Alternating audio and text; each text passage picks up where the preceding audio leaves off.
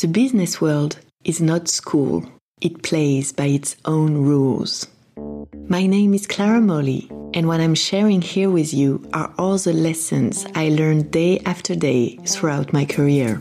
Welcome to the rules of the game, the rules that are everywhere but that are taught nowhere.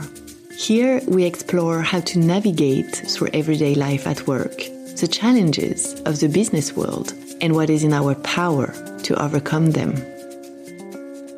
Rule number three the duty to react. I will not debate over five cents with a woman. That's what my boss told me one day while we were disagreeing on which trading strategy to operate. What do you reply to such a statement? And more generally speaking, how do you react to a sexist remark, a misogynistic comment, an inappropriate allusion or dirty joke made at the workplace? I was often asked this question, and my answer is always the same by reacting. The reaction in itself doesn't matter. What matters is to react, to stand up against it on the spot, out loud. That's what I called the duty to react.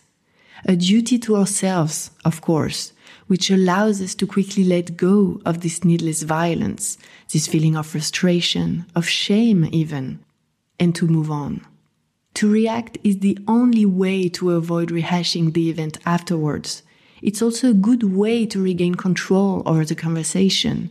It's expressing our disapproval and eventually make people around aware.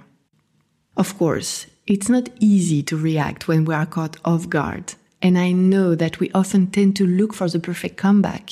And when we find it, the moment is gone. That's why I insist the reaction in itself doesn't matter.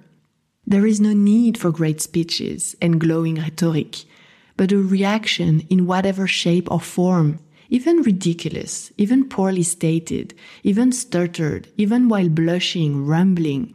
It can be lame, pathetic.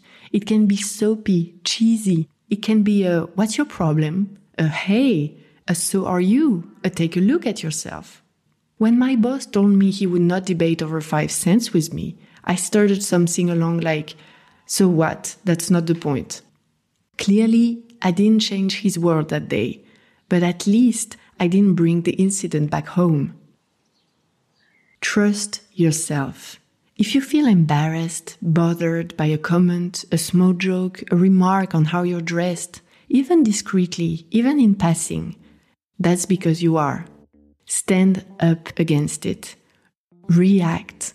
It is your duty to yourself.